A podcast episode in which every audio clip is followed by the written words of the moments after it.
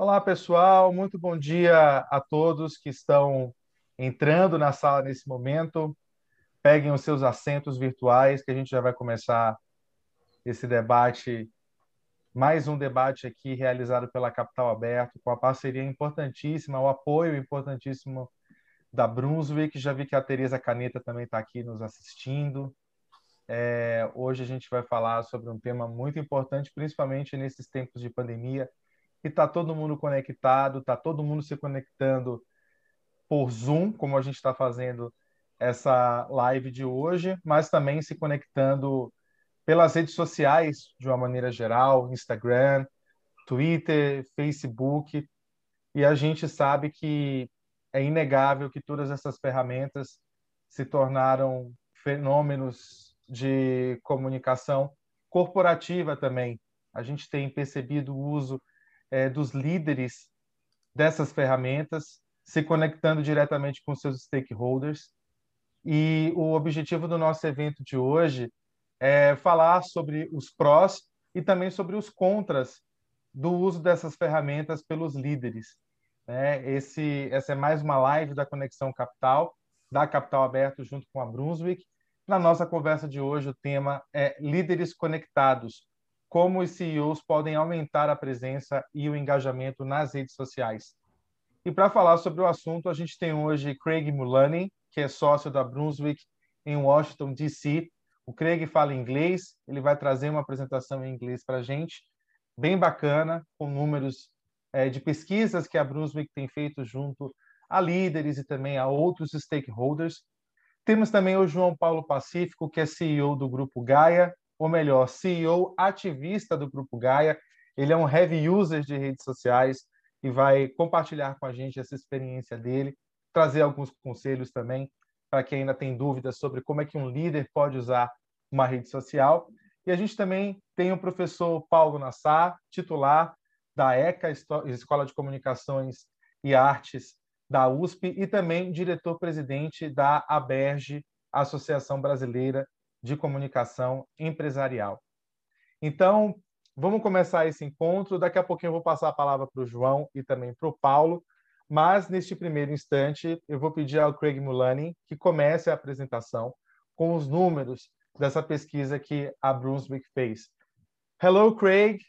how are you? What time is it? Where are you now? Are you in Brazil? Are you in Washington, D.C.? How are you dealing with the pandemic so far?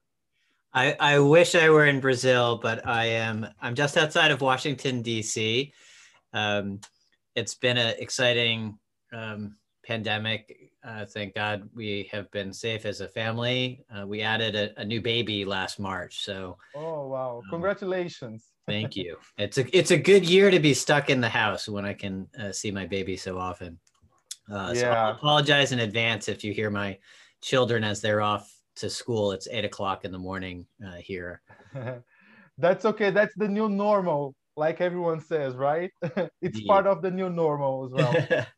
okay, Craig, thank you very much uh, for being with us today. Uh, thank you very much.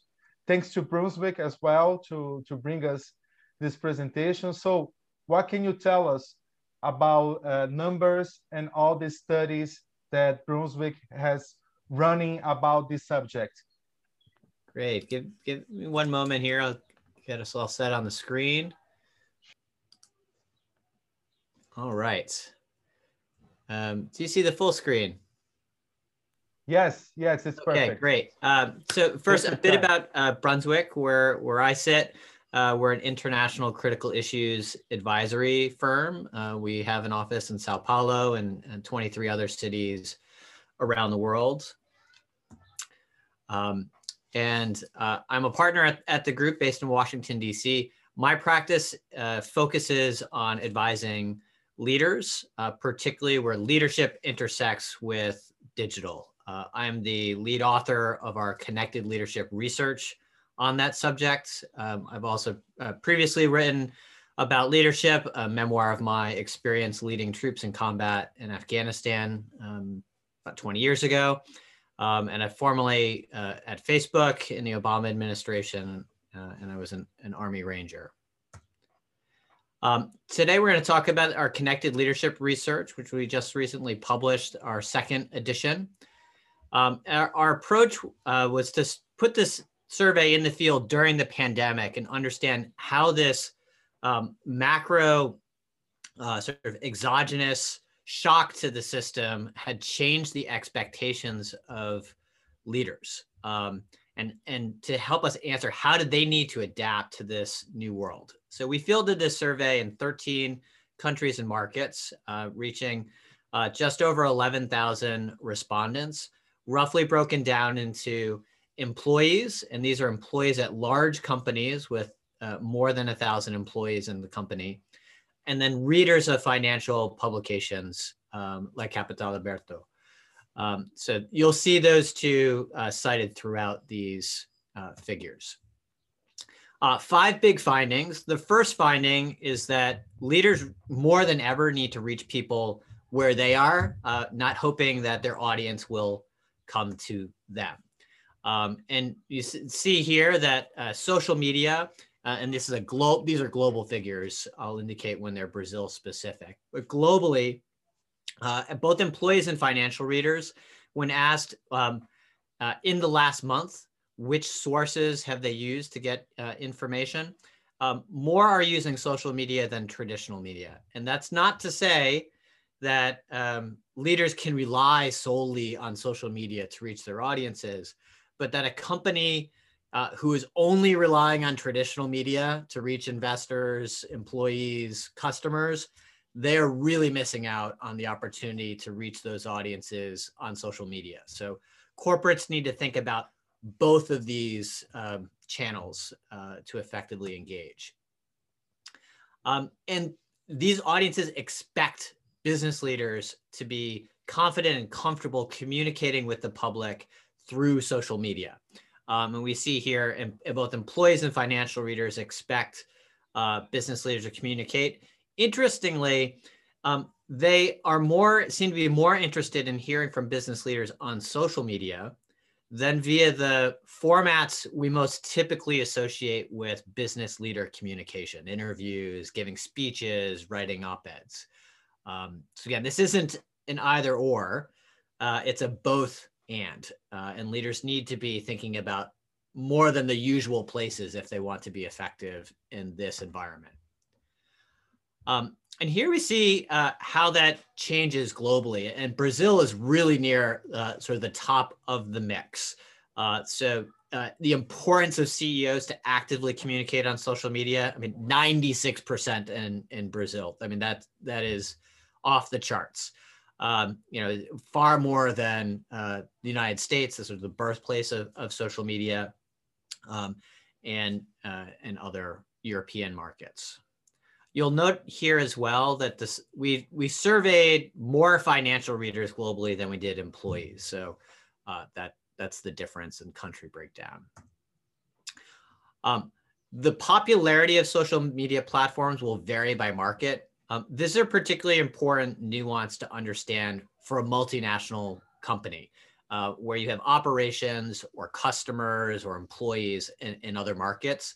A CEO needs to think about which channels are going to be most effective in those individual markets and the, and it varies significantly um, as, you'll be well aware for instance instagram um, is far more popular in brazil indonesia um, than it is in, in other markets um, similarly whatsapp which is globally um, globally used is uh, is sort of underpenetrated within the us market our second big finding um, is uh, is that where and how people work won't be the same after the pandemic. Um, and I've used three images here because this is the new reality for uh, corporate communications um, as it relates to internal audiences. Uh, maybe before the pandemic, the complexity could be how do I communicate consistently with my workers at headquarters uh, and those who are in the field. Now there's an entirely new third audience, not just the frontline workers and the office workers, uh, but those workers who might be in a hybrid mode, moving between the office and home or uh, uh, some other um, remote office location or between home and the front lines. So now companies need to really think about this sort of three different scenarios um, for how their employees are receiving information. Um, again, globally, 68% of employees uh, ended up working someplace differently than before during the pandemic. Um, but almost one out of five of those displaced workers expects to continue working uh, from home after the pandemic ends. Um, so there's you know probably still months to come before the the new reality is more solidified. Um, but there's certainly a growing expectation by workers that some elements of this pandemic displacement are um, uh, they would like to continue, um, and, notably flexibility and where and where they work. Um, this holds across uh, sectors. Um, here you'll see in the tech, media, tel telco sector, um, this is the they've had the sort of the greatest displacement or maybe the greatest ease in allowing people to work remotely during uh, the pandemic um, and then a similarly high expectation of continuing that flexibility thereafter why this matters for this co conversation about social media is that uh, these workers who've been displaced during the pandemic they are far more likely to use digital and social media than those who've been able to continue working in the same fashion throughout the pandemic. Uh, so if we uh, expect that a greater percentage of workforces will be remote in some fashion or in a hybrid role in the future, this makes it even more important that companies and their leaders master social media as a means of, of communicating.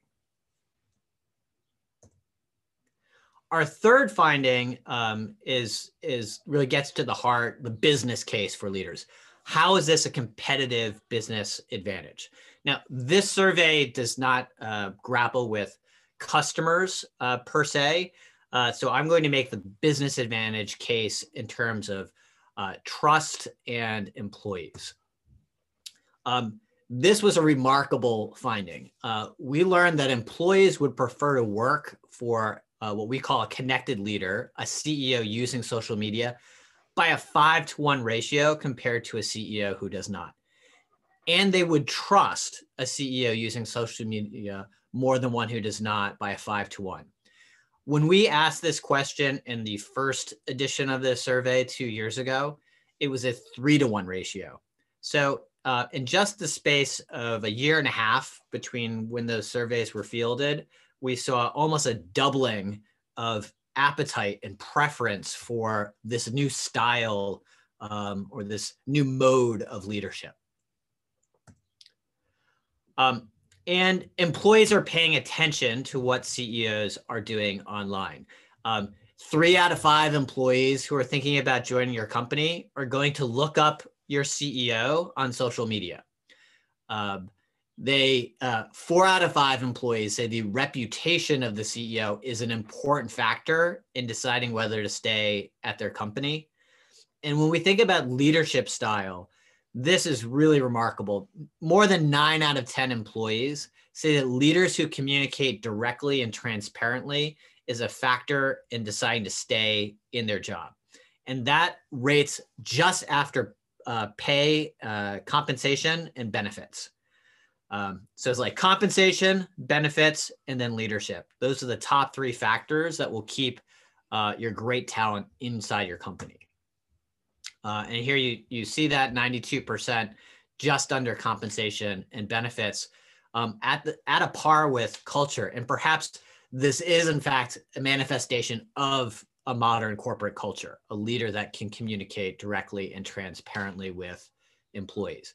Now, social media is one way to do that. There are, of course, other ways to do that. And that's what we think is this is really a leadership survey rather than uh, purely a social media survey. Um, these trends are more pronounced the younger the demographic. Um, and so those who are just entering the workforce in their in their teens and early 20s, um, they're more likely to check out a CEO uh, online before joining the company. Um, they rate transparent and direct communication more highly. Um, and they would prefer to work for a CEO using social media by almost twice as uh, twice the factor as those aged 55 and, or, and older. Uh, why is this? What is driving that preference uh, for connected leadership? So we asked this, and regardless of the geography, what we found is it is all about accessibility. Um, and that may be even more pronounced during a pandemic, uh, sort of a crisis within a crisis within a crisis.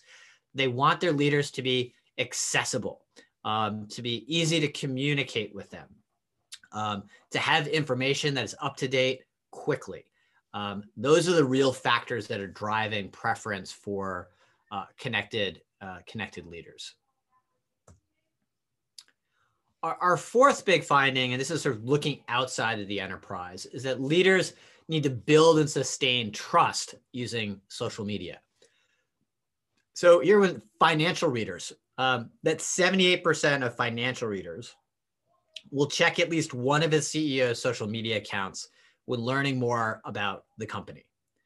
Um, when we asked institutional investors specifically in another survey uh, we just did last month, 48% of institutional investors um, are looking to CEO social media accounts as part of their overall uh, information gathering uh, for an investment decision.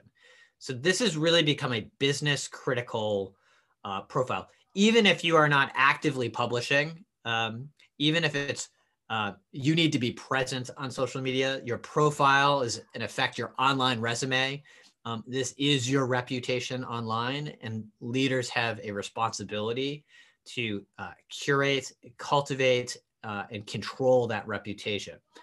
Um, just after the website, we see that LinkedIn uh, is the uh, most likely place where financial readers are going to look for this information. Um, but four of the top six locations are social media accounts. Um, these uh, this audience also views connected leaders as more trustworthy. Um, that and, and in Brazil we see 89% of financial readers would trust a connected leader more than a CEO who does not use social media as part of their work. Um, our last finding uh, before we shift to our discussion uh, is that social media can really enable executives to lead through crisis. Again, we, we're within a health crisis, uh, in many ways, a sort of a social political crisis uh, and an economic crisis. So this is uh, even more pertinent uh, than ever before. Um, here we see that employees and financial readers say in a crisis, uh, it's almost universally, they say it is almost universally important for CEOs to actively communicate on social media. Um, that's because this medium provides speed and scale and control um, on it, uh, on the platforms and devices that uh, these uh, readers seem to prefer engaging on. And again, the, the numbers in Brazil are uh, sort of near the top uh, at the top of the, at the mark. Um, and this really holds across different types of crises. So whether it's a company's response to COVID-19, uh, correcting misinformation, um, talking about diversity, equity, and inclusion, uh, even social and political issues. And these are, are markedly higher numbers uh, than when first surveyed in 2019. Um, and then interestingly, here in this, we were we we we added this question at the very end, um, and we're surprised to see even something we think about as a very narrow and perhaps technical term is that these financial risks expect CEOs to communicate about mergers and acquisitions. Um, and I, we did not ask employees, but I suspect if we asked employees, we would have found they also want to know about this. Uh, so perhaps we have underestimated the appetite for various audiences to hear more and learn more about what companies are doing through the most credible spokesperson at the company, the CEO. Um, I'm going to uh, sort of breeze through some of these leading examples, just I think they'll give some some color. And then, of course, we have uh, uh, Joao, who, uh, sort of lives this every day as a business leader using social media. Um, but just maybe to broaden the, the perspective of the group, I'll, I'll share mostly international examples that we see as leading lights. um, and, and, just to like in their own words why they say this is so important. Um, so in the financial sector, uh, you know Shane Elliott uh, out of Australia. How could you possibly understand your customer base and community if you, as a CEO, are not comfortable with and using social media? Or David Solomon at Goldman Sachs, he just needed a modern way to communicate with a workforce that was 75% millennial. Again, that group which has the highest expectations of, of leaders in direct and transparent communication. Um, I love what Adina Friedman from NASDAQ says, because often we hear the objection from businesses that uh, having a CEO on social media, uh, I don't want them exposed to sort of negative criticism, to trolls, and she turns that on her head and says, look, the greatest risk you have as a CEO is being isolated, as of being in a bubble where you have lost touch with your customers and employees. And what a benefit it is to have social media as a listening technology, uh, an unfiltered forum to connect. Um, yeah, so if looking internationally, um, started Anna Botin at Grupo Santander, the chair chairperson.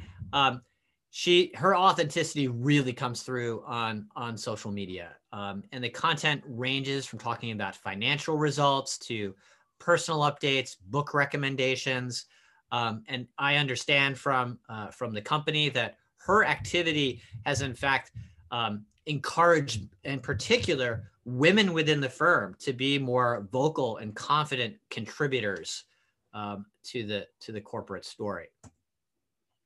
Um, I mentioned Shane Elliott at ANZ Bank. Um, he does a fantastic series of, of uh, video recorded phone calls with customers. Um, you'll see him sort of taking uh, customer service calls and then sort of giving a readout of what he learned from those those sessions. He is both demonstrating a connection with customers um, and modeling that behavior for other leaders within the company.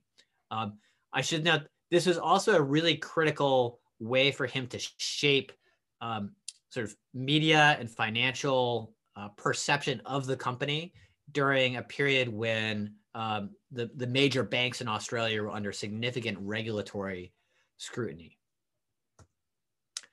Uh, Doug McMillan at, at, CEO is one of the best examples of using these platforms for employee engagement um, and really sort of thinking about reaching employees from the outside in. Um, what better way as an employee to be sort of heard and celebrated by your CEO than on a public social media platform where your friends and family uh, can see that? Um, you know, for instance, every year in the lead up to uh, uh, Christmas, which is the uh, for you know it's the most important period for a large retailer like Walmart. Uh, each day uh, he celebrates a different employee uh, with a story on on Instagram, a short video, quotes from that uh, employee, and anywhere he's traveling around the Walmart universe, uh, he's sharing photos from the field, again, sort of demonstrating his gratitude and celebrating employee accomplishments. Bernard Looney, the CEO of BP, a company in the midst of a, a massive transformation from uh, being uh, an oil and gas company to an integrated energy company. Uh, what's unique about the way that he uses social media is everything that happens, I say, below the fold. Um, so it's not just the posts that he publishes, it's the comments and the responses between him and uh, critics, skeptics, and supporters. So on any given post, you'll see uh, often two, three, five comments, uh, replies from the CEO to comments. And this creates a virtuous cycle where people feel heard.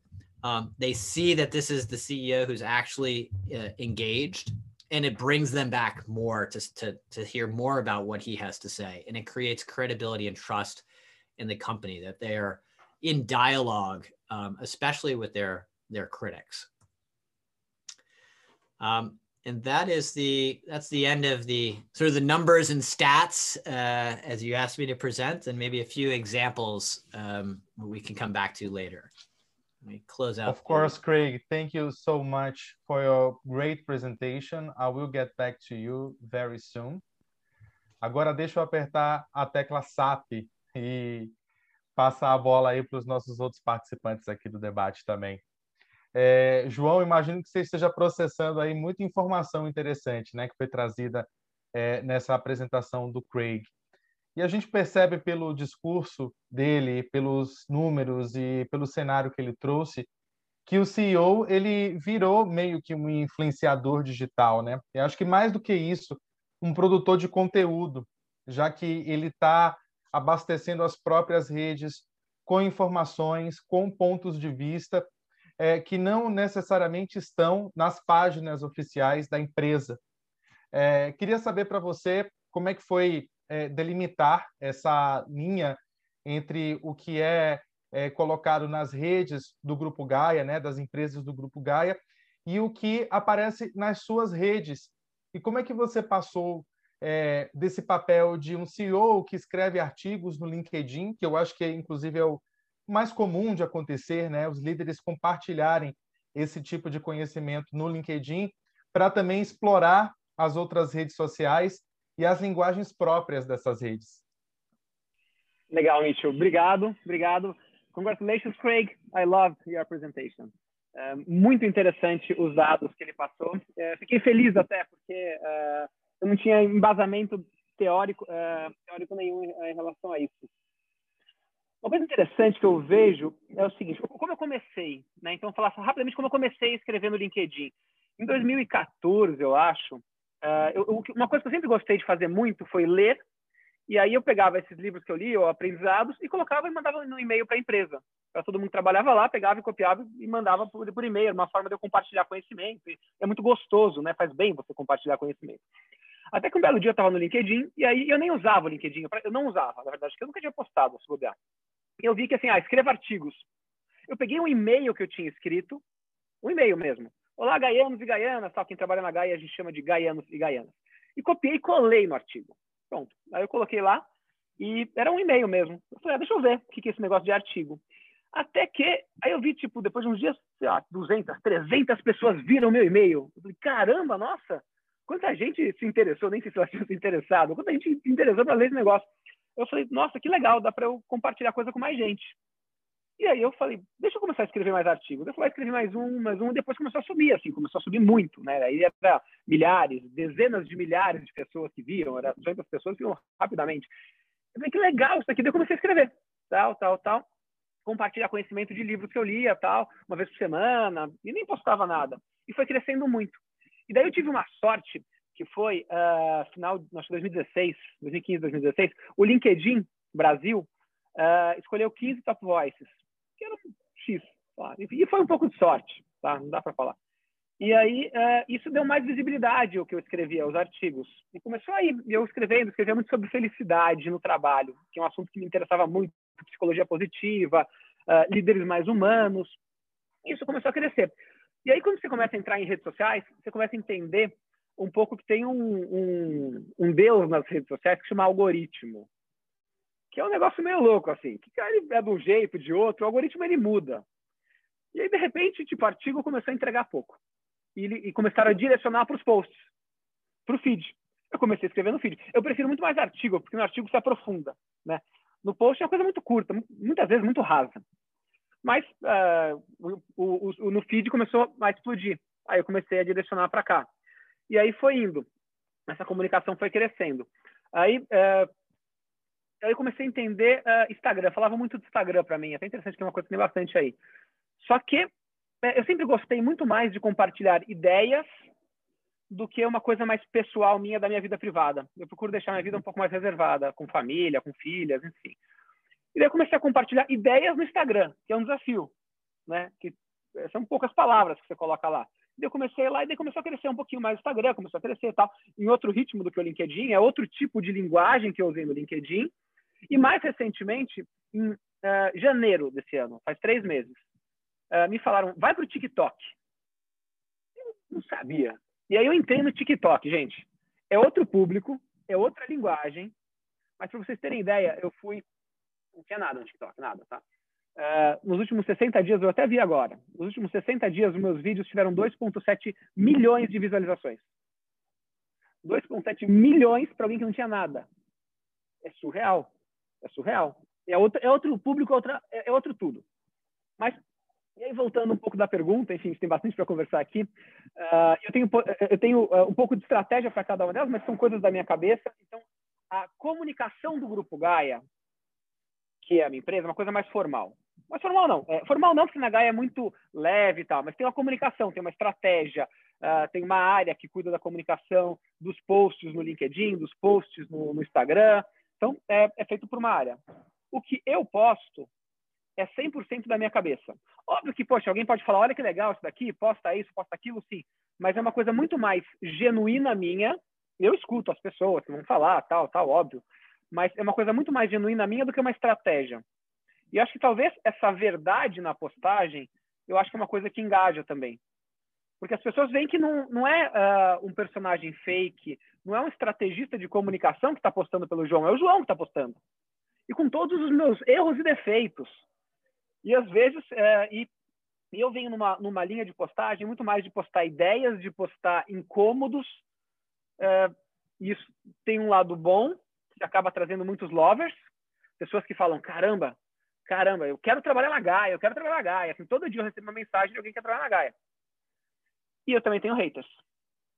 Porque, por outro lado, uh, eu, e até um dos pontos que eu achei interessante do Craig lá, uh, eu, me, eu, eu, me posiciono em questões políticas. Eu não sou uh, partidário, mas eu me posiciono em, em questões políticas. E isso acaba trazendo haters também. Então eu recebo ataques, bastante, muitos ataques. E tudo bem, às vezes as pessoas vêm me defender no meu no post e tal, tal, é interessante. Mas, uh, enfim, eu, eu, eu, defendo as coisas que eu acho. Então, é, é, isso. Então, a Gaia tem uma, uma comunicação própria e eu tenho a minha. E é óbvio que as coisas acabam se interligando porque as pessoas ligam a Gaia a mim, enfim, de alguma forma. Então, é, respondendo essa pergunta até de uma forma muito longa. Desculpa ter falado tanto agora. Imagina. Eu me empolguei. Imagina.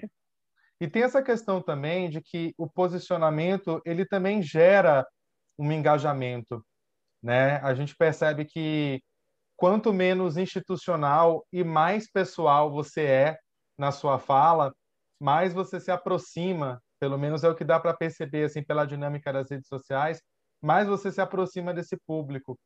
Então você vai ter hater e você vai ter lover. Mas essa combinação de hater e lover está te dando um engajamento ali e fazendo com que a sua mensagem chegue mais longe também. Sabe uma né, coisa João? que eu faço às vezes? É, é, é, gente, uma coisa é muito difícil você lidar com haters. Eu estou aprendendo, eu nunca respondo à altura, nunca, nunca, nunca.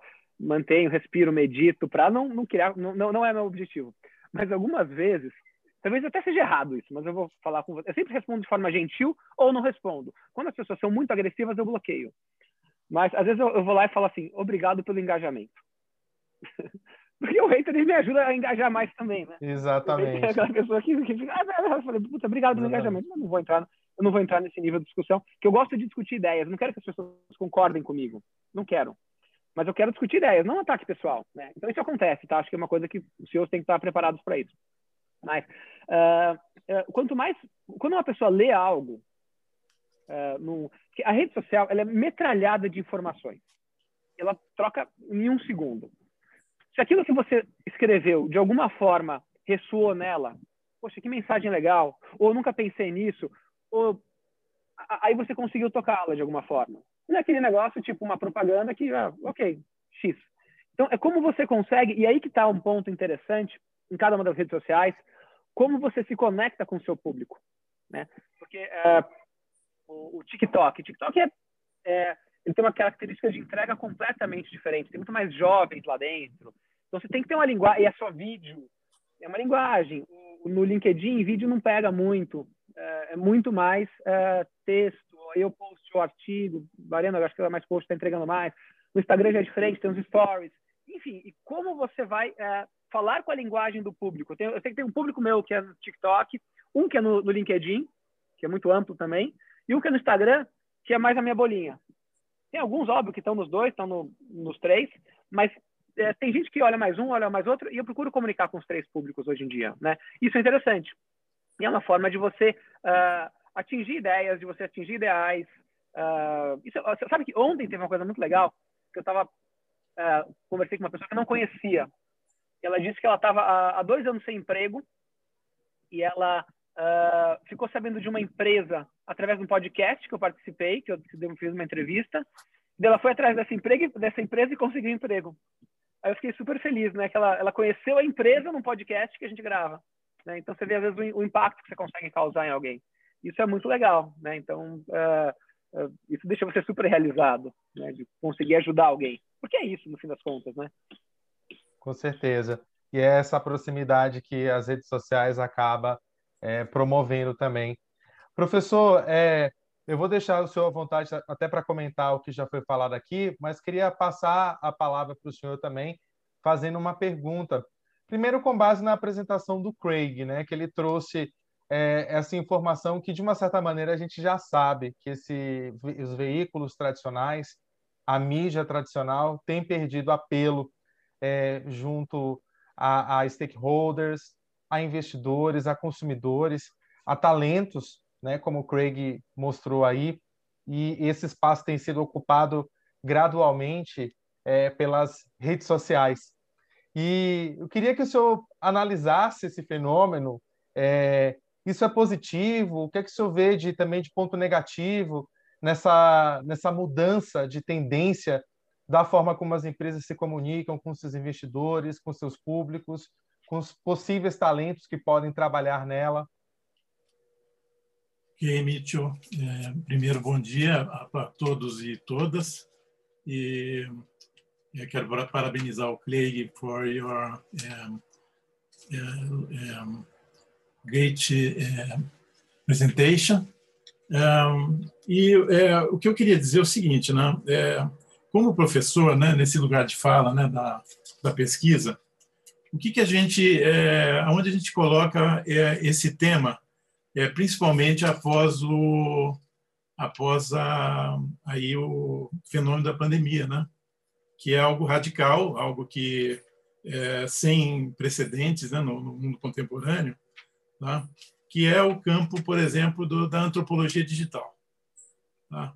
Então, quando a gente pensa, por exemplo, na questão da antropologia digital, a gente vai é, trabalhar, né, principalmente, as formas como as pessoas as empresas, as instituições estão é, é, é, consumindo, né? É, quais são os rituais é, de, de consumo, de produção e de circulação de informação. Tá? Isso é importante, porque na realidade todo esse, esse esses três é, essas três formas rituais de, de, de vamos dizer de relacionamento com informação é, vai estar centrada é, no hoje no que a gente chama de smartphone, tá? É, porque a gente está falando aí de, de, vamos dizer, de rituais de relacionamento com informação é, em escala, né?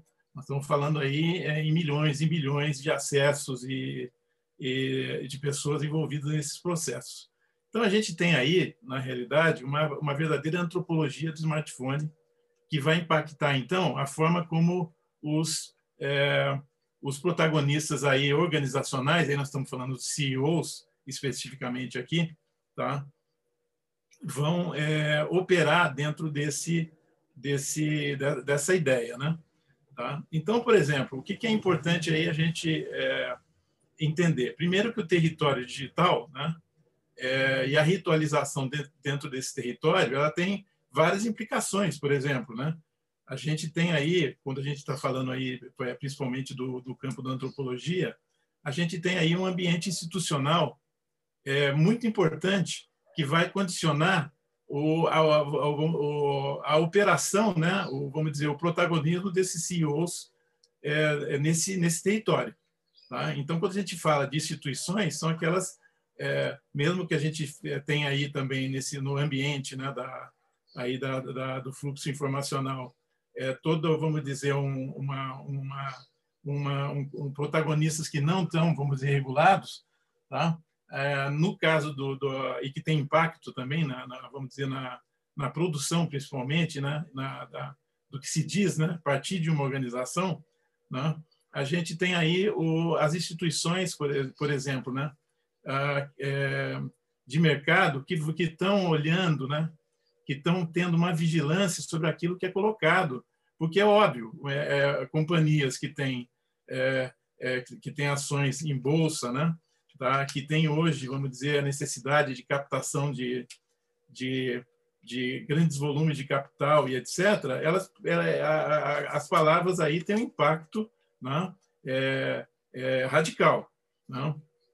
Então, o que, que eu vejo? Eu vejo o seguinte: quando eu falo, por exemplo, que a gente tem que olhar o ambiente institucional, tá? do ponto de vista, por exemplo, da comunicação, do território da comunicação, é, o que eu entendo é o seguinte: é que esses, é que esses é, é, CEOs eles vão trabalhar dentro de arquiteturas da, da, de informação, não tirando o talento deles, não tirando a singularidade deles, tá? mas, de certa forma, é, é, são ações planejadas a partir do que? A partir do que a gente chama de cientistas de narrativas, trabalhando com cientistas de dados. Tá? Então, veja o seguinte, né? Vamos pegar uma dessas mídias aí que o Craig citou, né?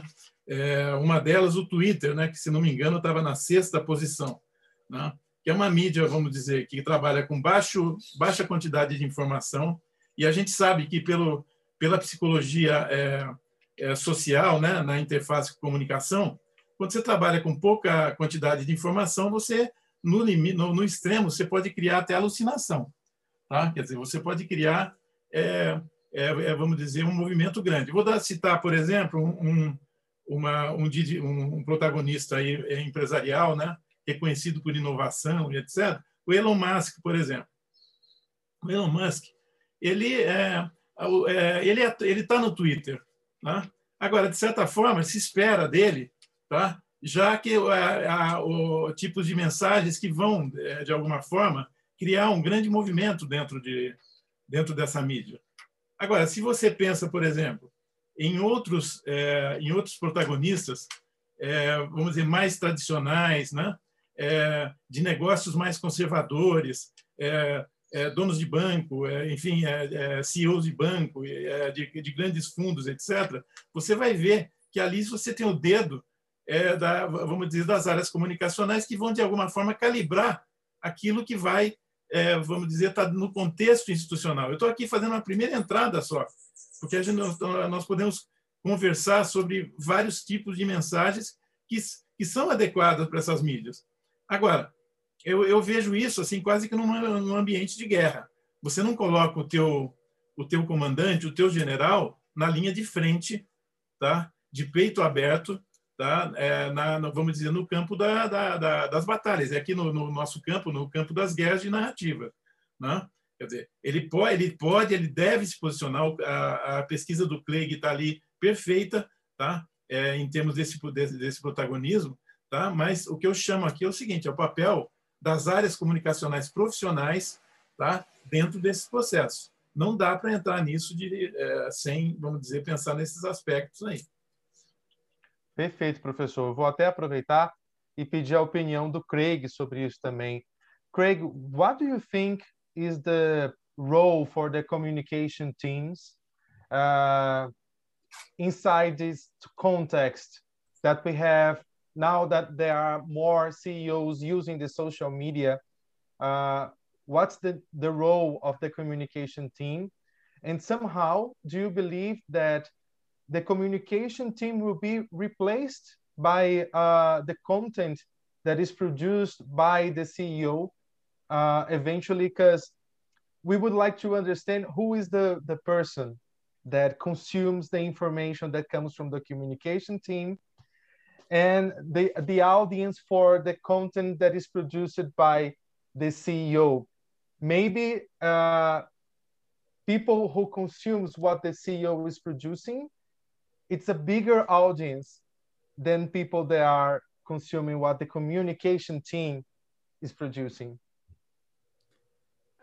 What what i see most often you know across the the clients and the companies i've worked with is a, a partnership between the communications team and the ceo or the office of the ceo um, there are there are very few CEOs who have the confidence and comfort level that uh, Joao describes.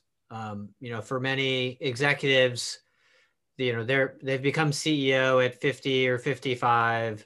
They've spent the last 30 to 40 years within the company, moving up in a set of operational roles where communication has not been the differentiator between their success or lack of success. And it can be extremely intimidating for a CEO um, of that type to suddenly be asked to, uh, you know, start a Twitter account, an Instagram, a TikTok, a, a LinkedIn, uh, and just begin sort of emoting and, and communicating and expressing uh, expressing their their views. Um, so what we typically see is that um, they may have an instinct that this is important. Um, either the data has convinced them, or they've seen another CEO they respect using a platform to say, "Okay, I've got to do this. This is important. It, I need to reach my employees. This will help me reinforce my messaging to investors." It'll be good for customers to see that I'm engaged in this way. Communications team, how do I do this? You know, what's the, how do we make this work? Um, and I, I do think it's within the communications team and their advisors is the expertise to think about um, what what platform should we start on? Um, who are the most important audiences that we're trying to reach? And what are we trying to accomplish by having the CEO uh, on social media. Um, sometimes the objective is uh, we're reinventing the company and we need a totally different type of talent. And so I need to, we're going to use the CEO to attract new tech talent to the company. Or uh, the company is undergoing a transformation, but investors haven't caught up with uh, the new company. So I'm going to use social media to help them understand how we are transforming while continuing to perform as a company. And if you know the objective and you know the priority audiences and you can select the channel, um, you know, then it becomes the content, you know, then it's about how do you make sure the content is actually authentic and unique. It's something that only the CEO could say or comes best from the CEO. The CEO can't be a replacement for the entire corporate communications function. I mean, they have they have a range of uh, information that they need to share with a much broader set of audiences, and um, you know, like uh, Professor Nasser said, you know, in some of the CEOs like the general, you can't deploy the general to every firefight. They need to be able to see the the bigger picture. Uh, and so, in most instances, you're reserving the CEO's communications, whether it's online or through traditional media, to the sort of the most important moments where their contribution can make an actual difference. Um, so I, leave it there. I'm, I'm interested in, in, in, in Joao's views as well. Sure, sure. Eu fiz essa pergunta com a intenção de provocar mesmo, né? Parece radical a ideia de ter um CEO substituindo um time de comunicação. Foi importante o Craig trazer é, todas as atribuições e conhecimentos que um time de comunicação tem é, é, e que vão ser talentos imprescindíveis para todas as empresas sempre. A gente, pelo menos, espera isso. Agora, eu queria saber do João como é que é essa combinação de esforços aí, João. Como, como é que é a, a, o papel do time de comunicação, até mesmo na forma como você lida com as suas redes sociais, que tipo de aconselhamento é, você recebe, que tipo de interferência esse time tem também nesse, nesse conteúdo que você posta. Boa. A, pessoa que cuida da comunicação da Gaia, ela está aqui nessa, nessa sala também. ela não vai. O... eu acho o seguinte. Uh, uh, e, e, é muito interessante a pergunta do Craig, porque ou, ou a apresentação dele, porque para mim isso é um mundo novo que está que tá se expandindo nos últimos anos. Isso que, que a gente está vendo hoje não era verdade há três, quatro, cinco anos atrás. E hoje é verdade. Então, as coisas estão se construindo. A gente não sabe qual. Eu, eu diria que não existe certo nem errado e não sei nem como vai ser no futuro. Mas uma coisa que é fato hoje, até segundo a pesquisa do Craig, que eu vejo na prática, é que as pessoas querem uh, conhecer mais as ideias, querem conhecer mais as pessoas. Antigamente, uh, o, há cinco anos atrás, né, não é muito tempo, é, toda a comunicação da empresa era partia de uma assessoria de comunicação que ia falar com os veículos de imprensa, que ia falar qual era o quote que tinha que ser falado para aquele CEO e ponto. Era completamente é, tinha uma, uma barreira muito grande. Você não conseguia saber o que aquele CEO pensava ou não pensava, porque era é, e, e, ainda hoje muitas, muitos assuntos são proibidos de falar. Mas o que a gente está vendo hoje, que eu tenho sentido na minha até atuação, é que as pessoas querem saber. Elas querem saber o que você pensa, o que você acha sobre um assunto, sobre uma decisão que foi tomada, uh, sobre qualquer. Elas querem saber você. Então, o que eu acho é que quanto uh, mais uh, genuíno for e, e as pessoas sentirem essa verdade no CEO, mais conexão o CEO vai ter com as pessoas, com os stakeholders, sejam os internos, sejam os externos, desde que tenha coerência. A coerência é uma palavra-chave. Tá? Então, eu não posso chegar na rede social e fingir que eu sou legalzão e tratar mal as pessoas dentro de casa. Todo mundo vai ficar sabendo disso. Então, é, é, a coerência é fundamental nas redes sociais. Você tem que ser coerente com seus argumentos, com a sua atitude. Você falar, ah, eu sou a favor das pessoas, deve sair demitindo todo mundo na pandemia uh, de forma completamente desumana. Isso vai aparecer. Aí é o que o pessoal mais quer. Tá? Então, uh, o que, que uh, eu acho? duas coisas dessa, dessa resposta. A primeira, eu acho que as pessoas querem seres humanos como CEOs e não super-heróis mais. Então, poxa, cara, eu sou um ser humano, eu tenho ideias, eu tenho opiniões, e eu posso errar também. Se eu errar, eu vou falar, eu errei. E tudo bem, eu acho que isso aqui conecta as pessoas e faz as pessoas quererem trabalhar com você. Né? Eu trabalho numa empresa do mercado financeiro, tá? Então, e, e, eu muitas vezes critico atitudes do mercado financeiro. E tudo bem. Se o cara falar, ah, não quero trabalhar com a Gaia porque a Gaia é a favor. Ok. Se não está a favor da democracia, não tenho problema com isso. Então, acho que isso é um ponto.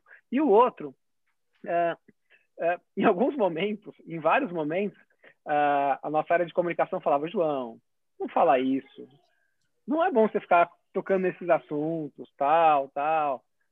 Eu ouvia, mas uh, às vezes eu, eu fazia, entendeu? Torcendo para que não vissem.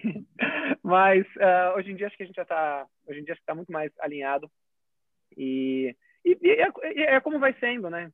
Então, eu até estava vendo agora, por exemplo, só para trazer números reais. Ontem eu postei algo que falava um pouco da fome no Brasil que os números são alarmantes de fome, né? Cresceu muito na pandemia. Cresceu também o número de bilionários, né? Uh, coisa de Brasil. E aí eu falava, a gente na Gaia, a gente está junto com a Claro, uh, fazendo uma campanha para doação de cestas básicas. E esse post foi visto por uh, 57 mil pessoas, né? De ontem para hoje. Mais de mil pessoas curtiram tal. Enfim, então 57, com zero de custo, eu coloquei minha opinião, uh, mostrei uma campanha que a gente está fazendo, uh, ah, para arrecadar gente, daí começou, as pessoas começaram a ajudar tal. Então isso é muito legal, né? Você vê, pô, uh, não, é, não, é, que eu estou só criticando, estou criticando e trazendo uma solução. A Gaia está ajudando, está montando isso aqui, e quem quiser, ajuda. E aí, com isso aqui, você consegue engarear pessoas. Então, eu acho muito legal uh, ter esse, esse tipo de, de postura do CEO, sabe? É, uma postura mais humana, mais, mas isso que eu falei, assim, você acaba entrando em riscos também, tá? É, isso tem que deixar bem claro. Craig, would you like to add something, to add a comment? I thought I, I thought one of the most important uh, points you raised was the role of a CEO in providing context, right? Like, I think the CEO and other members of the executive team are uniquely situated to provide context to um, employees, investors, other audiences. Like, it's in a knowledge economy, understanding the why is even more important than understanding the the how because we expect uh, people to make much more sort of independent decisions but they need to do so within the larger context of you know why this strategy? Why you know what is the purpose of the organization? Why should i be inspired to do this? And that um, that's a sort of engagement communication. Um, and so, social media as a interactive um, format is much better suited than say sending you know sending an email you know people don't generally don't resp- reply all to a, a, corporate to a ceo email that went to 500 5000 50000 people um, and it just doesn't have the same uh, ability to connect with you as a video or even an image um, or language that feels less stilted than email communication. Eu gostei, deixa eu só complementar, acho que essa, essa comunicação de engajamento que o Craig falou, acho que é muito relevante. Uh, internamente e externamente também. Porque é, não é uma coisa fria feita pela assessoria de comunicação, pelas relações públicas da empresa. Não, aqui é, é, é, é, um com um. O cara vai comentar no seu post, você vai ver, você vai, vai, vai curtir e tal. Então, eu acho que, que cria um engajamento diferente. uma coisa é um post muito bem feito, com uma arte, um anúncio. Ok, isso é frio. Mas quando tem uma, uma, uma opinião, um pedido, uma informação, é, você cria um engajamento maior do executivo com os stakeholders daquela empresa. É, perfeito. É, a gente, inclusive, está com algumas perguntas aqui, alguns comentários em cima do que já foi falado. É, já já eu vou fazer essas perguntas aqui, compartilhar. Vocês também devem estar tá, é, vendo essas perguntas aí, mas já já eu, eu, eu puxo elas para a gente tentar responder também. É, só antes eu gostaria também de passar novamente a bola para o professor Paulo para que ele comentasse aí em cima também do que foi falado agora pelo João, pelo Craig, pelo que a gente vê aí, né, professor, uma descentralização da forma como a empresa se comunica com, com seus stakeholders, né, com o CEO entrando em campo, administrando suas próprias redes sociais, descentraliza um pouco a forma como a gente estava acostumado a ver 10 anos atrás, a forma como a, as empresas se comunicavam com os seus stakeholders e colocando por terra um pouco aí algumas hipocrisias corporativas, né? Parece que coloca um crivo aí sobre é, é, crenças reais da empresa que vão além desse discurso corporativo que era o que dominava a comunicação corporativa, sei lá, uns 10 anos atrás. É, eu acho que tem aí uma, uma o que a gente precisava trazer né, para essa discussão também é o seguinte: as áreas comunicacionais, tá, elas vão, de certa forma, é, trazer um elemento aí na, vamos dizer, na dinâmica das redes sociais, que são instantâneas, né? É, que são hoje, que o horizonte de informação é global hoje, né? É, por exemplo, né? É, vão trazer uma certa, uma certa lentidão tá? É, boa para esse processo comunicacional. Tá? É, que vem o quê? Da ritualização desses processos. Tá? Então, é, o, o, ritual aí, ele tem essa, essa, vamos dizer, ele traz alguma defesa tá? para esse processo. Por quê? Porque nós não estamos jogando tá, num ambiente tá, que a gente é, controla ele do ponto de vista da organização, que você chama aí de descentralização. Né? É, o que, que significa isso? Significa também que você tem nesse ambiente que, é, que eu trouxe também o que a gente chama de da indústria de relações não públicas. Eu vou repetir, indústria de relações não públicas. Tá? Onde, por exemplo, você tem o quê? Você tem, é, é contrapondo a, as mensagens é, da, da, de uma determinada organização, tá? É, desinformação, fake news, é, e daí por diante. Tá? Então, se você pensar, por exemplo, o que, que significa essa indústria hoje, é uma indústria que produz alguma coisa, né, que fatura alguma coisa, é, na faixa de 78 bilhões de dólares ano. Tá? Nós estamos falando, então, de profissionais desse tipo de indústria. Então, o que, que eu estou trazendo aqui? Estou dizendo assim, olha, algum tipo de ritualização, tá? ele é, protege a organização, protege os CEOs, né? protege o C-level, né? protege diários, etc., né? É, desse tipo de ambiente. Tá? Tá? Então, é importante a gente entender, né? quando eu coloco aqui a, a, a questão da comunicação profissional também, né? é que a gente tem o quê? A gente tem uma nova dinâmica, uma nova dinâmica é, de processos, do uso de processos, de, de ferramentas, da concepção desses processos e etc. Então, por exemplo, vamos pegar, né? Você falou em 10 anos atrás, tá? Né? Então, você tinha, vamos ter os famosos media trainings, que existem ainda, tem uma indústria disso. Tá?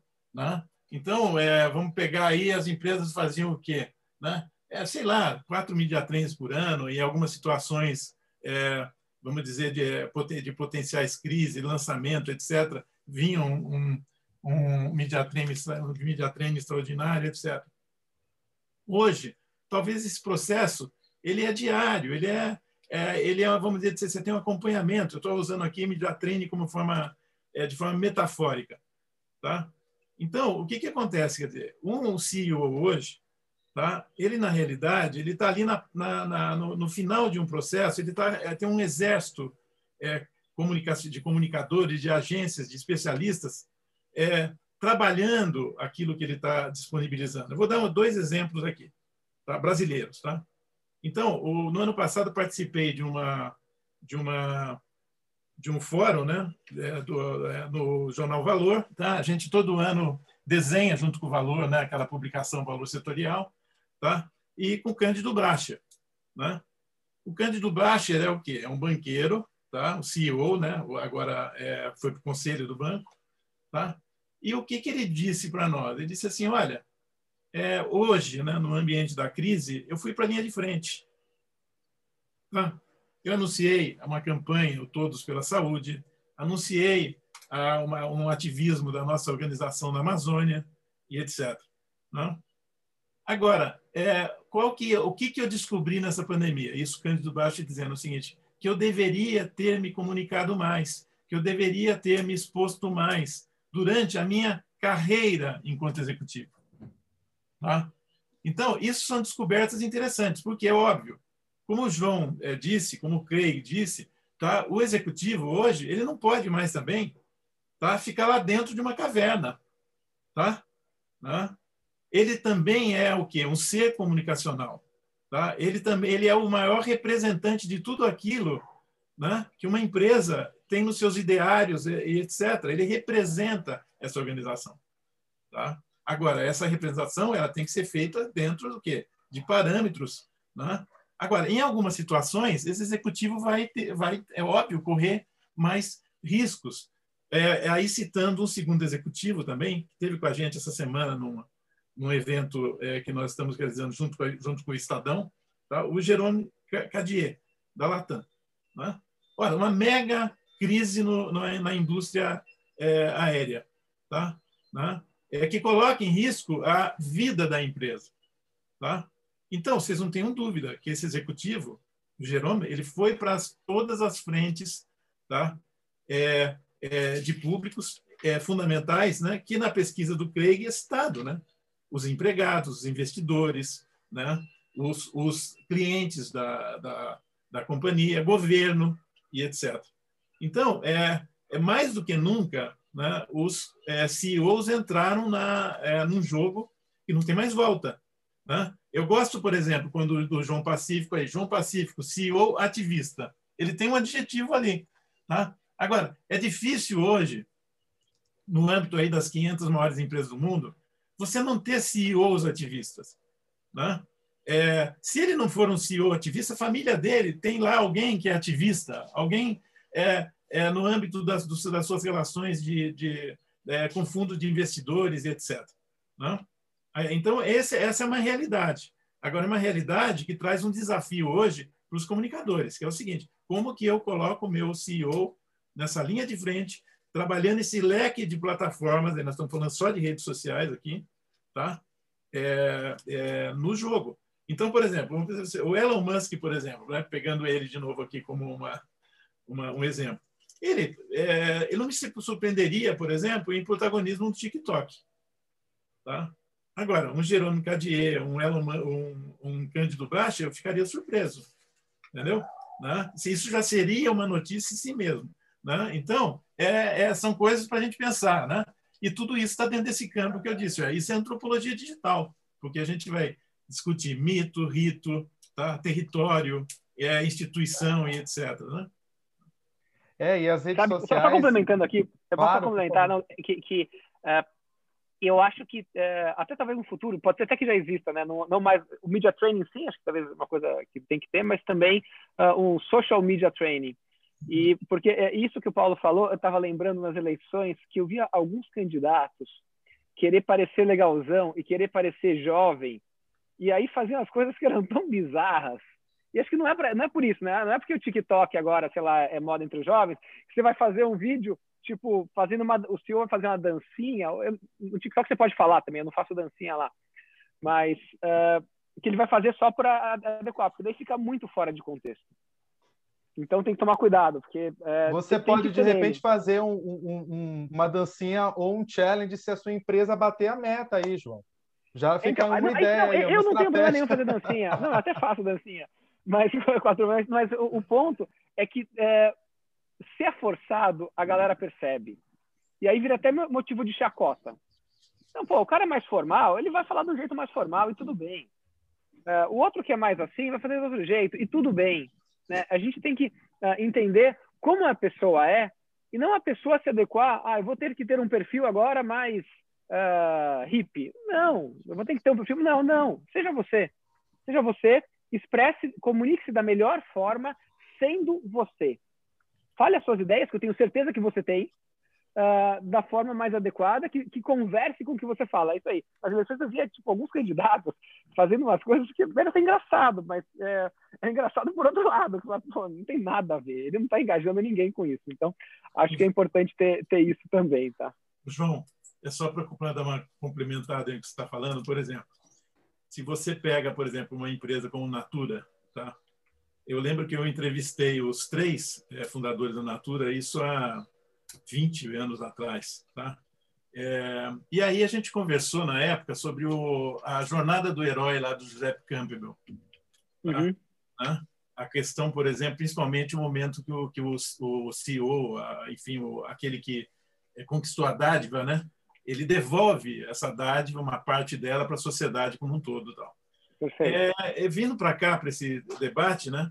eu estava pensando exatamente nisso. Quer dizer, é, se você pega, por exemplo, é, essa, essa questão da trajetória de uma empresa ou de um executivo, você tem, né, na, vamos dizer, na, na origem dessa trajetória e na, em partes importantes, né, elementos daquilo que de repente ele está expre, é, expressando e representando num determinado momento. Por exemplo, não é surpresa, por exemplo, seria muito é, é, é, surpreendente se a gente estranhasse a Natura falando em SG tá, hoje.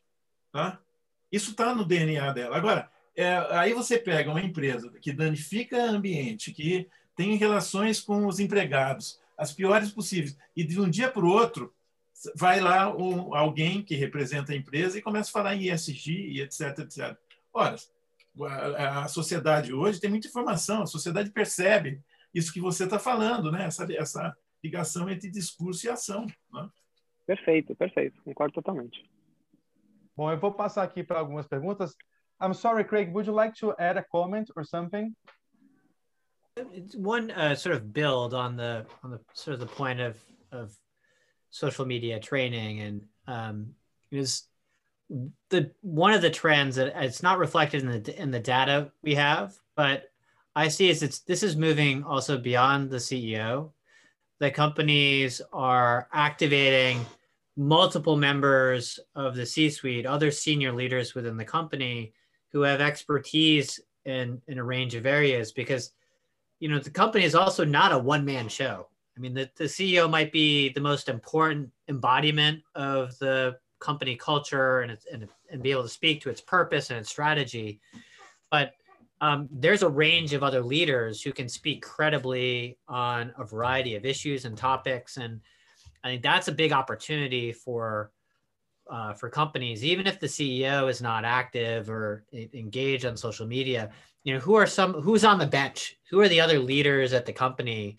Uh, maybe in sustainability or the the chief finance officer uh, or the head of human relations, who can speak credibly about initiatives the company uh, is undertaking. And um, sort of pick up on the political point um, I think we've also seen, as Professor Nasser would know, be- would know best, a sort of a consistent movement of best practices and tactics from the political arena to the corporate arena. That um, and you know, starting around 2007, 2008, it became the norm, at least in the United States, that for a politician to effectively run a campaign and then to engage their constituents afterward, they needed to have an active social media presence. by 2012, you could not credibly run a campaign as a political candidate without social media. Um, and that's because these candidates recognize that um, you know the they have to reach these voters across different sectors and segments um, on the devices and on the platforms that they use. And if they don't get that communication right, they will lose. It is life or death for them. I think we're going to see a similar transformation in business by uh, by the end of uh, 2025. That uh, a leader, a business leader who is not on social media, um, will be as rare as the CEO today, who has their assistant print out their emails and walk them into the office. Uh, because it will be so essential. If you are to be an activist and a CEO, if the company is going to engage in issues beyond the, its narrow bottom line, you need to have platforms that allow you to do that effectively with a much broader range of stakeholders. Perfect.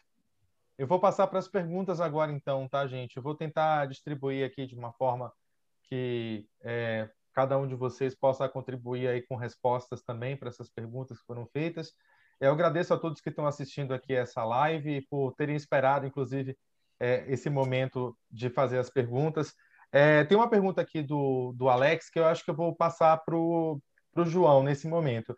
Ele está perguntando aí, né, João, sobre o impacto de fake news é, em relação a, a, notícias verdadeiras. É, como, como é que as fake news machucam, né? Tipo, danificam e, e atrapalham que uma mensagem verdadeira se propague. E aí eu queria até dar uma adaptada nessa pergunta para levar para você é, como é que isso interfere na sua dinâmica mesmo, até na, na, em relação aos conteúdos que você posta, se gera alguma insegurança né, de ter a sua mensagem deturpada e passar adiante, porque muitas vezes a fake news acontece assim, né? Não é numa coisa que não foi dita, mas muitas vezes é algo que foi dito e foi deturpado e passado adiante como uma nova verdade. Queria saber como é que você lida é, é, é, com isso, se é um receio que você tem também. É, é um problemaço. Fake news hoje em dia é um dos problemas bem, bem graves, né? Em todos os aspectos. Você vai ver desde fake news sobre, sobre vacina ou sobre pandemia, que afeta vidas, é, é, o que é muito mais grave, obviamente, do que fake news sobre, sobre empresas eu realmente acho que é um problema. As pessoas, uh, uh, as pessoas hoje elas buscam aquele viés de confirmação, né? Então, se ela, se ela vê, ler ou pega em contato com uma informação que valida algo que ela acredita, ela vai compartilhar normalmente, ela vai compartilhar na hora sem checar aquilo. E aí aquilo lá começa a crescer. Isso é um problema. Então, é a sociedade, né?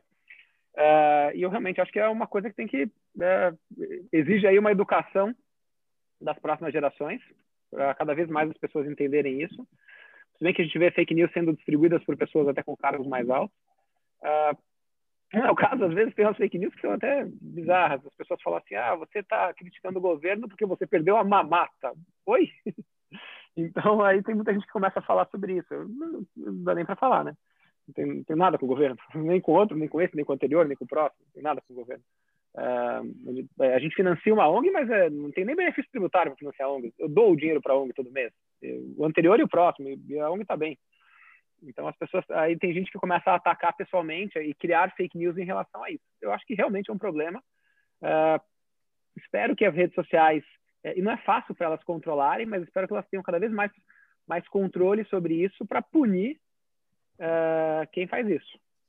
Então, eu tenho muita dúvida, tá? Porque as, as redes sociais, elas, o que a rede social quer, uh, eu vejo isso muitas vezes, ela quer, quer é, audiência, mesmo que sejam coisas toscas, mesmo que seja isso. Então, é. é, uma, empresa, é uma empresa privada que não tem tanto. Até tem pessoas que têm, mas não tem tanto compromisso com a verdade. Foi legal até agora no final do ano, tiraram até a conta do Trump do ar, começou a espalhar um monte de absurdo. Então, mas acho que tem que tomar né, cuidado. Eu gostaria que elas tivessem mais responsabilidade e quando notificasse que elas olhassem para tirar realmente o que é fake news, porque isso é muito grave, né? Isso e a gente já viu uh, tem uma fake news muito conhecida em São Paulo, faz muitos anos já, mas talvez vários de vocês lembrem, que foi a da escola base, né? Que destruiu a reputação de, de várias pessoas, né? E, e depois que você destrói, para você reconstruir, dá trabalho. Né? Naquela época era, era fake news na, na, na mídia impressa, uh, agora não. Agora uh, tem milhares de pessoas, de repente começa a rolar no, Twitter, até falando das perguntas. Twitter é uma coisa que, uh, assim, capacidade de viralização gigante capacidade de viralização de, de, fake news gigantesca também. Então, acho que é, um, é, é, é algo a se preocupar, de verdade. Agora, João, você acha que esse risco de ter uma fala tirada de contexto, de uma certa forma, faz você pensar duas vezes antes de postar algo, é, interfere na sua dinâmica, até de posicionamento? Não, porque é, a má fé tem em todo lugar. Né? Má fé tem jornalistas, quando é, pegam uma entrevista e recortam só aquela partezinha e colocam só aquela partezinha no texto, daí você acha que é diferente. Então, então, não, né? Eu, é, você está sujeito a isso. E, e a fake news, ela surge de uma má fé, de alguém que tem uma intenção negativa com aquilo, porque é uma mentira, né? E é espalhada por não necessariamente quem tem uma intenção negativa. Alguns podem ter, mas outros não. Às vezes o cara. E aí esse é o problema. Ah, não, mas quem me compartilhou foi o Mitchell. Eu confio no Mitchell. Só que o Mitchell é, compartilhou que a Vivian passou para ele, que a Natasha passou para ele, que o Zezinho criou. Então, e aí a gente acha que foi o Mitchell que criou, porque ele me mandou, então ele checou isso, não checou, né? Então, é, realmente, é, porque tem uma coisa que a gente, eu tenho 42 anos, a, a, nossa, a minha geração, geração mais velha, até um pouco mais nova, a gente não foi criado digitalmente. A gente nunca teve esse tipo de educação. Né? Então, mesmo seja para falar com, a, com, com, as mídias sociais, a gente não aprendeu, não, teve isso aqui. Né? Quando estava na faculdade, não tinha isso. Começou faz 12 anos o Facebook, o, o Facebook mais, mais abrangente. Então, a gente não, te, não teve essa formação digital. Uh, eu acho que agora, essa nova geração vai ter muito mais facilidade de falar nas redes sociais, que já nasceram nas redes sociais, e também vai ter mais preparação, espero que, mais preparação também para filtrar fake news. Eu espero. Eu acho que tem, tem um caminho para isso. Professor Paulo, o senhor acha que é, as fake news elas reforçam aí a importância desses times de comunicação que a gente estava falando?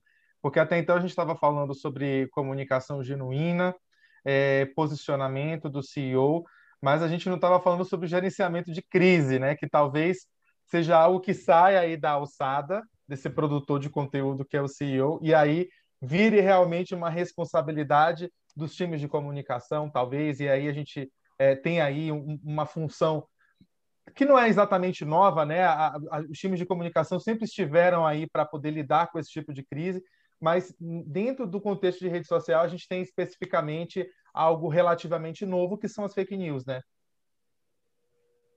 É, é esse é uma esse é um tema tão importante que nessa semana, né? É, nós fechamos e vai ser isso vai ser ganhar publicidade é, em brevíssimo, tá? Uma aliança é, é, empresarial contra as fake news. E quem já assinou essa aliança são as 50 maiores empresas do país, tá? E eu estou falando do, a partir do território da comunicação, tá? É, então isso é, uma, é, algo importante, quer dizer, a, o, a, a, as, as organizações vendo vamos dizer, o impacto disso tá? no ambiente econômico, no ambiente é, é, psicológico da organização, né? É, no ambiente social dela, em vários é, tipos de ambientes. Né? Então, o, o que, que, é importante a gente entender aí né? é que é, no ambiente frenético, tá? nesse ambiente rápido, de, de, vamos dizer que tem um presentismo enorme, que é o, o ambiente digital, tá? é a, a, a, necessidade cada vez maior de fortalecer as instituições. Tá? Eu vou explicar isso em dois minutinhos. Tá? É o seguinte: se você, por exemplo, pensa nas instituições de mídia que têm história, e aí eu não estou dizendo assim, ah, não são analógicas, não é isso. Hoje as, as grandes instituições de mídia elas são, elas estão no mundo digital. Tá? O New York Times, por exemplo, o Washington Post, os, o, os grandes grupos brasileiros, todos estão hoje no, no mundo digital. Mas o que é produzido ali dentro tá, passa por uma ritualização, é isso que eu estou dizendo. Tá? É claro que eu estou colocando no ambiente ideal, porque essas organizações também, essas instituições, elas também se fragilizam em, algum, em alguns momentos. Mas o que acontece, por exemplo, se você tem uma notícia de grande impacto econômico, tá? você como repórter, o editor vai ler isso tá? antes disso ser publicado. Tá? Se, se isso for é muito, muito, muito impacto, isso vai para a direção da, da organização e até para os acionistas lerem. Tá? Tá? É, isso tem um tempo. Tá? Tá? Esses processos de ritualização, eles vão garantir o quê? Garantir aquilo que é ouro para essas organizações. A questão da credibilidade, a questão da transparência, a questão do zelo pela verdade, ah, pela, pela, por objetividade. Claro que tudo isso são também conversas, são mitos, né? Tá? Mas essas instituições perseguem os mitos. Ora, um fake news, eu posso produzir aqui da minha biblioteca uma fake news, não passar por ninguém, tá? E produzir algum estrago. Então, hoje, mais é importante o empresariado tá? entender o seguinte, que não é só pôr dinheiro em anúncio. Tá? É, não, não é só isso. É também quando você é, é fortalecer tá? o ambiente é, político, o ambiente social, tá? é, de, vamos dizer, de, de crença que as instituições são importantes. Tá? Né? Hoje, por exemplo, só para finalizar, quando você pensa em instituição, instituições de saúde, elas são fundamentais. Porque, por exemplo, é, as mensagens anti-vacina hoje e outras coisas são é, impressionantes, estão causando mortes. Né? Então, em quem eu acredito? Eu vou ter que acreditar, de repente, em instituições é, que pesquisam o assunto, que, que estão no ambiente do, do, do, da, da, ciência, etc. E, e, aí a gente abre para pensar em outros tipos de instituições. Né? É, então é isso. É, é a gente, é, as, as, fake news realmente elas são, é, vamos dizer, dentro desse ambiente da comunicação, elas, elas, elas são é, um câncer hoje desse, desse ambiente, né? Elas produzem efeitos mortais, como a gente está vendo. Só fazer um complemento, achei ótima a fala do Paulo, que hoje a gente só sabe o número de mortes no Brasil todos os dias por conta da mídia tradicional que é o consórcio formado pela mídia, porque o governo, desde o começo, ele parou de divulgar isso. Então, se não fosse o consórcio formado pelo Globo, Folha, Estado, sei lá quem mais e tal, a gente não saberia o número de, de mortes no Brasil. É, olha a importância também de veículos com uh, interessados, pelo menos, em checagem dos dados para informar. A gente poderia estar a ela, assim, sem saber o quanto que, quanto que a gente tem de algo tão relevante na maior pandemia desse, dos últimos 100 anos. Né? Exato, e eu acho que atualmente a visão que as pessoas têm sobre mídia tradicional e principalmente imprensa é um pouco deturpada, porque a imprensa ela existe não para reproduzir as informações que são passadas do governo, a, a imprensa está ali para checar, para apurar, para trazer uma informação de um ponto de vista mais crítico, né? A notícia não é se o governo inaugurou uma obra, mas o que foi dito pelo presidente durante a inauguração dessa obra. E as pessoas às vezes esquecem que esse é o papel da mídia, né, de, de questionar e não está só em conformidade com o, o que é fal falado pelas autoridades. É, passando para a próxima pergunta, I think that Craig uh, wants to add a comment, uh, but I also would like to ask you, uh, Craig, actually someone at the audience asked uh, regarding communications, what are the main advantages of using internal social media instead of using open and external? You can add your comment uh, about the previous content we were discussing, but uh, if, if I would like you also to answer to that question, if possible. I mean, I think the evolution of internal social media technologies is really exciting. Um, you know, in the last five years between Slack and Workplace by Facebook, of course Yammer, um, which has been around for longer, and, and Microsoft Teams, and you know, so many of us using Zoom or Zoom-like uh, platforms for internal uh, communications. They bring a lot more to the table than the intranet and email.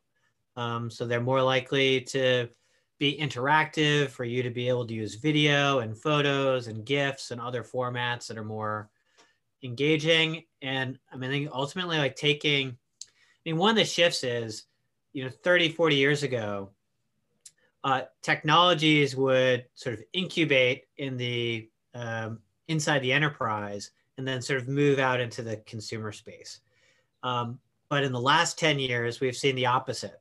So it's the consumer platforms, the Facebook and Twitter and LinkedIn, which um, you know people get used to um, like the technologies they use as a normal person, uh, their phone, uh, chatting on their phone, uh, FaceTime on their phone. Um, but then they would go to work and they would be using like Stone Age, uh, what felt like Stone Age tools. Like all I've got is email and a, a clunky internet that was built 15 years ago. Um, but now you have these internal platforms that have been inspired by chat and FaceTime and the way we use our mobile devices. And I think they make organizations not only more effective in their com- internal communications, but ultimately more productive, right? It's communication towards an end that we can get our work done faster, particularly in knowledge based uh, enterprises. This is so important. Um, now, all of those systems come with a cost. Um, and I'd argue for certain communications, um, reaching employees from the outside in, like CEO using social media, has a couple of benefits. Your primary audience might be reaching your employees, but all of the recruits who are considering joining your company, they're also seeing an authentic manifestation of how your leaders engage their team. They're seeing the culture in action. Um, and that is a that is a, a big benefit um, also to the sort of the public image of the company. Um, and and we see a lot of uh, firms that do that do both. One one client of mine, you know, large multinational, they have Yammer. The CEO posts on Yammer. The CEO also posts on on LinkedIn. They get five times the engagement on LinkedIn than they do with Yammer by employees. So the employees are more like seem to be more likely to engage on the CEO's external posts than on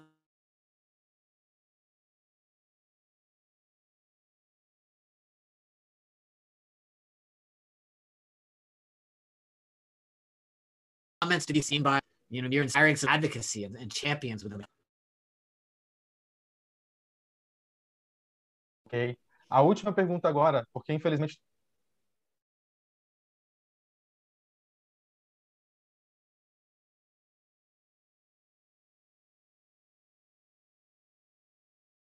Polaris perguntou aqui no grupo, né, que a posição já é crítica.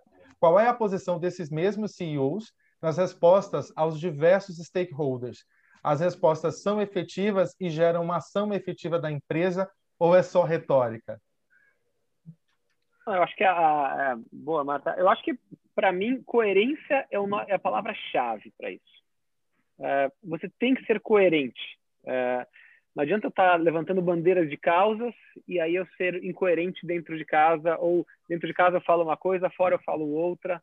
Eu acho que a palavra-chave para uh, um, alguém que está se expondo é você ser coerente. Porque você ser incoerente deve dar um trabalho gigantesco. Você vai ter que ficar se explicando o tempo inteiro.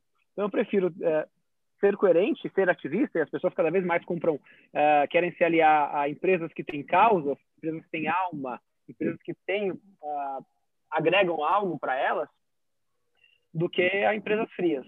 Né? Eu acho que o ativismo ele traz essa alma para as pessoas. Perfeito, João. Bom, a gente vai chegando então ao final aqui do nosso evento de hoje.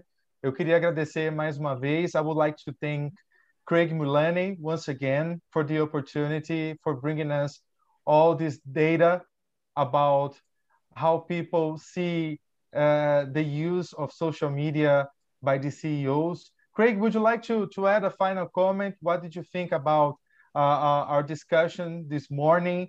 Uh, were you impressed uh, about how a Brazilian CEO uses the social media? Our point of view about the subject?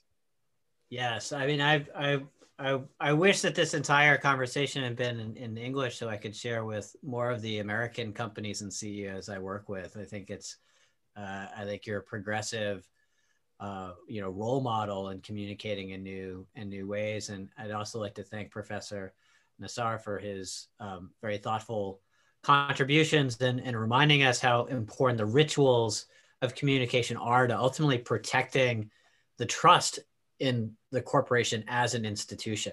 and as we lose trust in government and, and other entities, trust in business as a force for good is more important than, than ever. Um, I, I, will put the link in the chat for the full research report for anyone um, who's who's interested in reading it. Um, and thank you for thank you for having me. Thank you so much, Craig. Professor Paulo Nassar, muito obrigado mais uma vez por compartilhar seus conhecimentos aqui conosco nesses encontros da capital, esse, é, é, nesses encontros da capital aberto. Muito obrigado mais uma vez. Obrigado, obrigado. E João, valeu. Obrigado também por compartilhar sua experiência conosco. É muito legal ver um, um CEO ativista é, engajado né, nas redes sociais, é, se posicionando. Isso é muito raro, né, ainda de se ver aqui é, no Brasil. O Craig está apontando essa tendência mundial mas aos poucos a gente vai vendo que outros, assim como você, estão também se posicionando mais, utilizando mais as redes sociais e deixando essa comunicação menos corporativa e mais humana. Obrigado mais uma vez. Legal. Obrigado, Mitchell. Obrigado pelo convite. Craig, uh, wonderful what you said. Thank you. Professor Paulo, muito obrigado. Foi um grande prazer. Só uma, algo final que acho que a gente tem que lembrar é por que, que as empresas existem, por que, que a sua empresa existe. E a gente tem que entender que ela existe por algo maior, algo muito maior do que simplesmente dar lucro. E o senhor ele está a serviço dessa empresa. Essas ideias que a gente posta, que a gente fala, não é para benefício próprio, é para benefício da empresa e da sociedade como um todo. Eu acho que o lucro é só uma consequência disso. E a comunicação é uma forma de você chegar mais longe, de você levar essa mensagem que você realmente acredita, essa causa que a gente luta tanto. E cada empresa tem que lutar por uma causa, por N causa. Eu acho que esse é o motivo. E a comunicação é só um meio disso, mas um meio muito importante. Obrigado, gente. Foi um prazer. Excelente mensagem. Pessoal, todo mundo que está assistindo, todo mundo que acompanhou, muito obrigado mais uma vez por sua companhia. Fiquem atentos ao calendário de eventos aí no site da Capital Aberto para os próximos webinars, as nossas próximas lives. Já estão convidados para participar da discussão sobre novos conteúdos. Obrigado a todos, uma boa quinta-feira e um bom fim de semana. Até a próxima.